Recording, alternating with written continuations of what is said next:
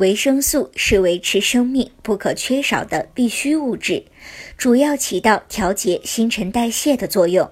虽然不能构成组织，也不能提供能量，但是绝对是不能够缺少的。缺乏维生素的危害也不小。就拿维生素 A 和维生素 D 来说，孕妈妈如果缺乏维生素 A，就很有可能影响胎儿视觉器官的发育。当孕妈妈缺乏维生素 D，很可能导致胎儿生长速度减慢。维生素补充过多，也可能导致疾病的发生。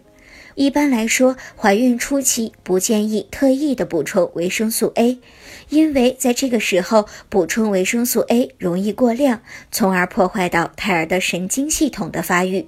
其实，孕妈妈在怀孕之后所需要的维生素 A 比平时要增加五分之一，这五分之一完全可以靠胡萝卜、深黄色植物或者是橙色蔬菜、鲜奶等奶类制品就可以补给充足。